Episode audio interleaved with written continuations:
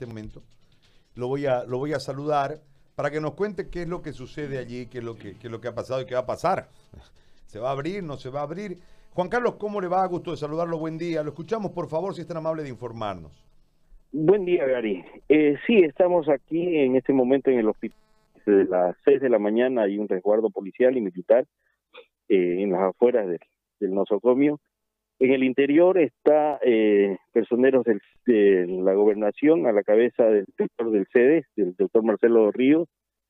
Entiendo que están haciendo una inspección nuevamente a los ambientes y eh, desde adentro lo único que se informa es que se espera de que en La Paz en este momento se está negociando entre el gobierno y la empresa eh, la posibilidad de que se abra el hospital. Eh, los anuncios que tenemos es que de abrirse el hospital en la jornada de hoy, que es lo que se espera, solamente sería el ala de internación de 34 camas y no así la, las 12 camas de terapia intensiva, que es lo que realmente necesita Montero y el norte, el norte integrado de Santa Cruz.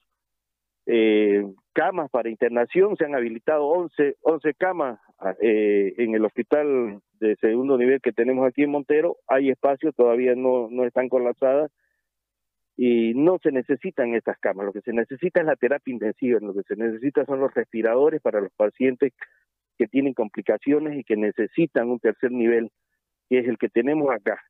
No hay mayor información, todavía es un, hermetismo total. Adentro, se anunciaba de que llegaban los primeros pacientes, eh, no, no han salido, no se ha retirado ningún paciente del, del Hospital Alfonso Gumucio Reyes para trasladarlo al hospital de tercer nivel. Eh, lo que tenemos entendido es que de solucionarse el tema, eh, que prevén estar firmando un documento en La Paz, una adenda a la una de la tarde, tipo tres de la tarde estarían ingresando los medicamentos que ya están aquí, medicamentos e insumos que están en la subgobernación, se trasladarían al hospital y luego de eso ya llegarían los primeros pacientes.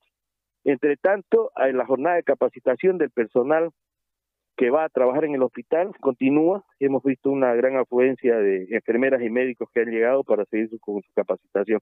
Ese es el panorama, Gary, en torno al hospital de tercer nivel eh, en Montero y a esto se a esto se suma de que en este momento el Consejo Municipal de Montero está en una sesión reservada.